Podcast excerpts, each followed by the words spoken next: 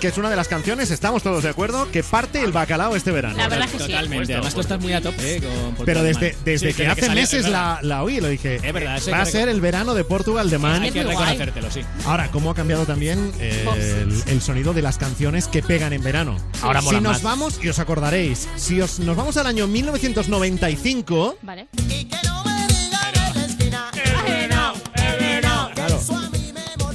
Pero es que hasta en mi pueblo sigue sonando, ¿eh? Ya, ya, ya, ya. claro. pero sería más difícil encontrar una canción actual que siguiera la línea del venao. Ya, lo hemos Sí. superado, Sí, afortunadamente. el, el estilo es muy diferente ya. Claro, Y a ojo ver. la letra, ¿eh? Habla de sus cuernos. Ya, ya. ¡Qué maravilla! A lo mejor fue el previo al reggaetón esto, ¿eh? Igual sí, ¿no? Esto es el-. Bueno, y es verdad que luego hay canciones que marcaron algún verano y que no han caducado, como esta de Paradiso.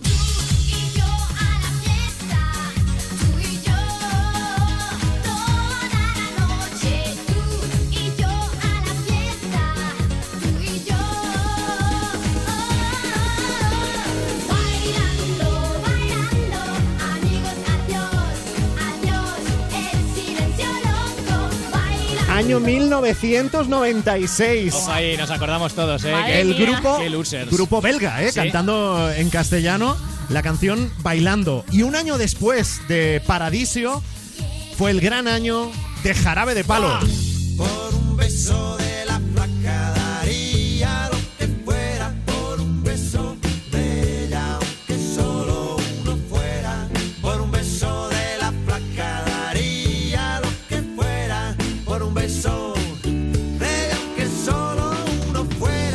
Y a partir de aquí, eh, Jarabe de Palo se convirtió en ese gran grupo que a día de hoy es que me, es. me acuerdo como si. Esto es del 97. Siete, hace 21 años, Y pero- me acuerdo como si fuera ayer, que Pero, fracaso de vida. pero no es del todo, no es del todo correcto. Porque, ¿Por qué? fíjate, ¿Cómo? cosas del destino. La canción La Flaca de Jarabe Sí. de Palo, Sí. cuando lo petó, llevaba Bueno, ya mogo- claro, sí, llevaba eso es verdad. mogollón de Eso es tiempo ya eh, publicada en el disco de Jarabe de Palo y nadie le había hecho ni caso. Claro, pero, fue por hubo un anuncio. Eso es, eso es. Hubo un anuncio y cuando el grupo más o menos pensaba, bueno, pues nada, hemos sacado un disco Claro. que va a pasar sin pena ni gloria. Pues ha estado bien la aventura. Ya Pues la historia de la flaca, año 97. Y uno después fue un año de tantos en los que el que reinaba era Ricky Martín.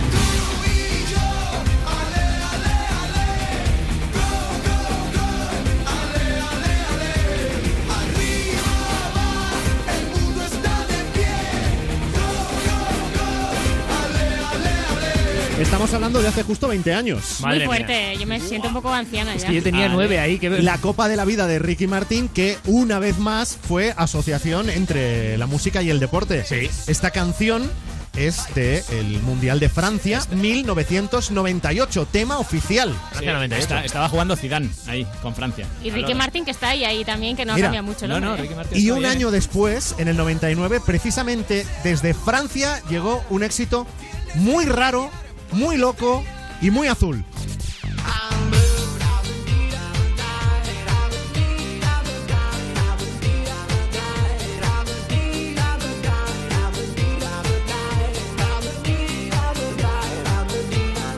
He dicho yo que era de Francia, no, de Italia, de Italia.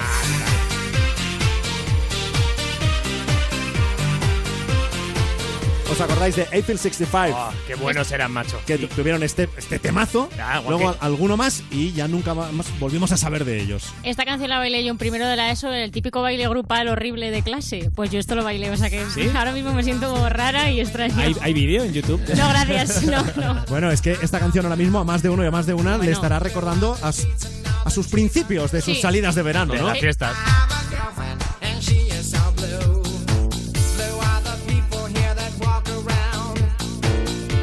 Bueno, y nos vamos a parar en el año 2000, Wow. porque en el año 2000, otro caso más, la música y el deporte esta vez nos toca muy de cerca. Vuelta ciclista del año 2000. Ahora si yo os digo cuál era la canción de la Vuelta ciclista del año 2000, os dejo loco porque no os acordáis. No, hombre, por esos datos por- no. por año no. datos Pero cuando la oigáis diréis, diréis, pues claro, Ah, Que eso es lo vale. lamentable, que nos acordaremos, seguro. pues claro, pues claro que sí. El cielo no entiende. Hombre.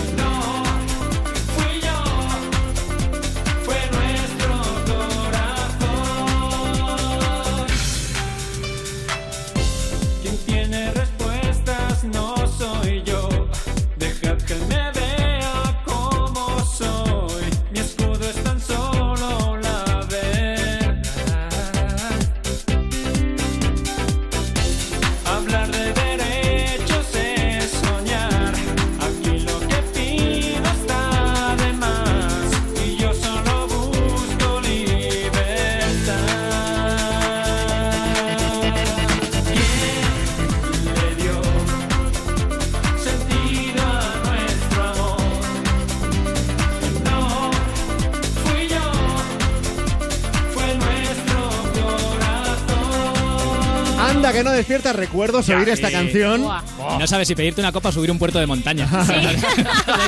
Fue la, a ver, fue la canción de la Vuelta Ciclista del año 2000, pero desde luego el grupo OBK no va a Buah, pasar a la historia. No, no va a pasar a la historia eh, por eso, porque esto es un detalle más de su carrera. Arrancaron en los 90, siguen en activo y tenemos en línea a Jordi Sánchez. Buenas noches, Jordi. Hola, ¿qué tal, Frank? ¿Cómo estáis? Pues tengo la piel de gallina mía, aquí recordando el cielo no entiende. ¿Qué recuerdos te trae a ti, por ejemplo, esta canción, Jordi? Bueno, pues fue todo el año 2000.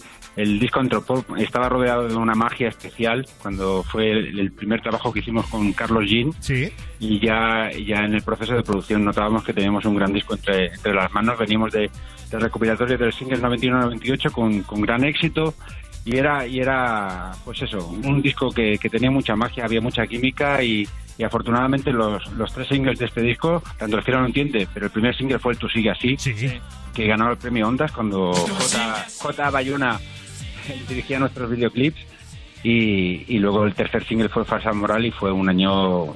El 2000 y el 2001 fueron años muy muy bonitos en la Oye, carrera de Ubica, y sin yo, duda. yo estaba diciendo que, curiosamente, El cielo no entiende fue la canción de la vuelta en el año 2000, pero que eso es una anécdota Sí, sí, dentro de la trayectoria de, de OBK. O sea, es que son ya casi 30 años, ¿no? Pues sí, no, bueno, 30 no, estamos en el año 26 de Bueno, carrera de OBK, 20 largos, 20 muy largos ya. Que son, que son muchos años, Fran, Sí, la verdad que ni en el mejor de mis sueños hubiera pensado durar tanto, ¿no? Pero aquí estamos, con la misma ilusión que al principio, y es verdad, aunque suene a topicazo, es así, así me siento cada vez que me subo a un escenario, cada vez que veo el cariño de la gente, que, que esto aún no se ha acabado y hay que, hay que seguir trabajando. Y oye, un concierto de OBK a día de hoy, yo supongo que a la de, de preparar el repertorio tiene que ser súper complicado porque no te caben todas las canciones. Sí que caben, sí que caben, pero ¿Sí? la verdad es que es un, es un concierto agradecido para mí y para el público, ¿no? Porque la verdad es que es un repaso a esos grandes hits que, que afortunadamente la gente ha sabido hacer los hits, ¿no? Porque uno compone canciones y nunca sabe lo que va a pasar, pero sí que es verdad que en un concierto pues, la gente se da cuenta de la cantidad de canciones tan populares que hemos hecho a lo largo de estos años.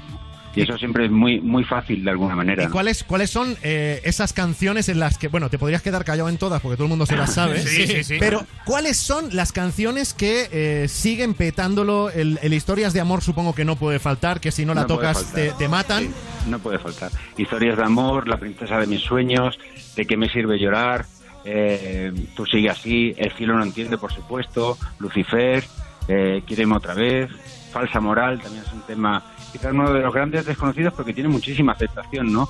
Hay una parte de ah, siempre se habla mucho de electrónica con OBK, pero la parte de las baladas siempre ha sido siempre nos ha dado muy buenos resultados, ¿no? La gente ha visto ahí esa emoción que siempre hemos puesto en las canciones y la verdad es que sí, que ten- tenemos un repertorio realmente muy muy abierto y, donde sobre todo eh, pues la, emoción, el sentimiento ha hecho ha sido una de las claves del éxito de OBK. Eh, Jordi, tú dices que nunca sabes lo que va a pasar con un tema cuando lo compones, pero habrá un momento en tu carrera en el que dices, "Pff, esto lo va a petar.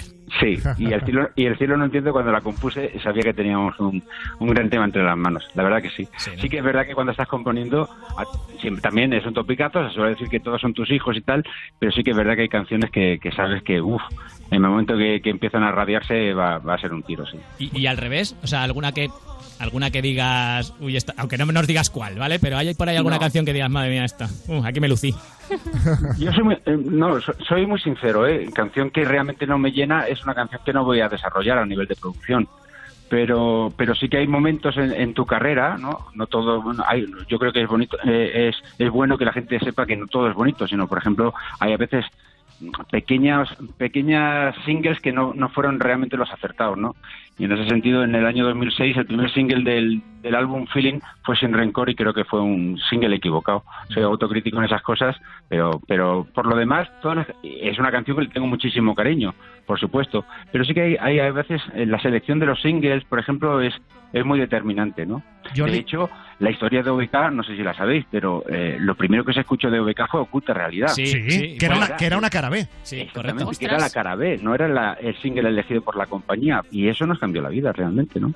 Y escucha, después de, claro, veintitantos años eh, los escenarios con las canciones de OBK, mira, hace unas semanas eh, estuvo Dani Martín en un programa de tele y decía que había una canción con la que él ya no se identificaba, que era la madre de José, del canto verdad? del loco. Sí, sí, decía, sí, sí. yo esa canción ya no la toco. Decía, porque ya, o sea, para mí ha caducado. ¿Hay alguna canción de OBK que tú digas, mira, esta mm, en el repertorio ya no va a estar porque no me identifico?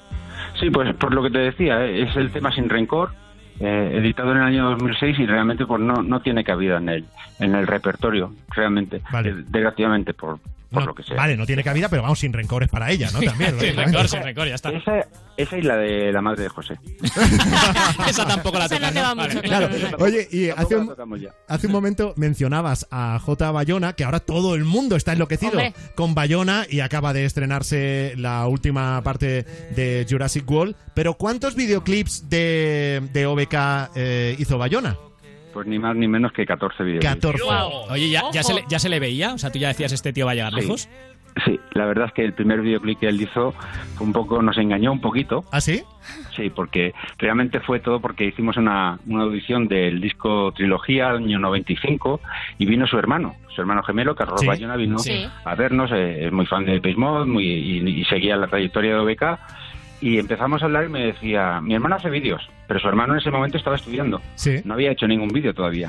Wow. Y entonces, bueno, como no estábamos nosotros muy contentos con los vídeos que nos estaban haciendo la compañía, realmente no encontrábamos a nuestro, entre comillas, Anton Corbin, pues le- decidimos darle una oportunidad con, con el single a contrapié y con, me parece que unos 600, 600 euros vino J. Bayona con toda su familia Sí. y con ese presupuesto mm, nos hizo el mejor videoclip hasta el momento de OBK y a partir de ahí ya le puse en mi, en, en mi móvil ya le puse J. Spielberg tenía, te- tenía muy claro que, que iba a llegar muy lejos y, y me siento muy orgulloso por todo lo que ha conseguido. O sea que estamos diciendo Ojo, ¿eh? que el, el primer trabajo profesional de Bayona fue un videoclip Video- de OBK. a contrapié. Y luego, y luego, y luego vinieron eh, 13 más. Ojito, ¿eh? O sea, Exactamente. ni más ni Exactamente.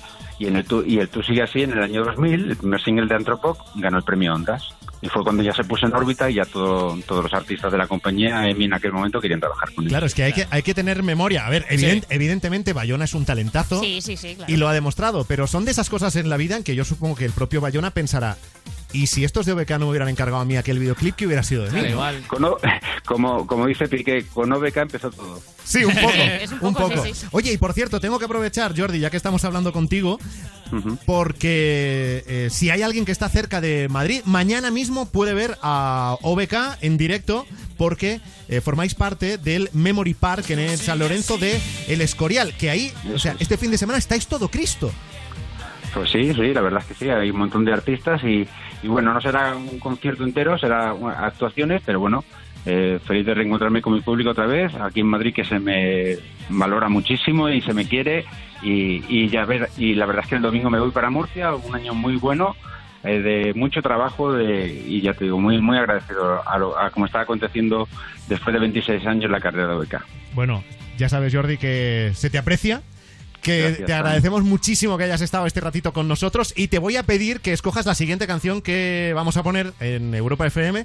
¿Cuál es la canción del momento, la que más te mola, esa que cuando suena en la radio subes el volumen? ¿Cuál es tu favorita ahora? Pues, pues mira, actualmente la que me da muy buen rollo es la de Calvin Harris con Dualipa, Oh. One Kiss. Me parece un temazo y creo que este verano nos vamos a tratar de escucharle. Me da muy buen rollo. Bueno, pues te la dedicamos, Jordi, que seguramente, Claro. seguramente mm, no esperabas que te dedicásemos hoy una canción en la radio y además que no fuera tuya. Claro. Está Bueno, bien. pues no- Ni de Page Mod, ¿no? Que es lo normal. Claro. Pero de Pech, eso sería lo esperable. Sí, Eso sería claro. lo esperable. Innovando. Bueno, Jordi Muy Sánchez, OBK, un abrazo muy fuerte. Un abrazo para todos. Gracias.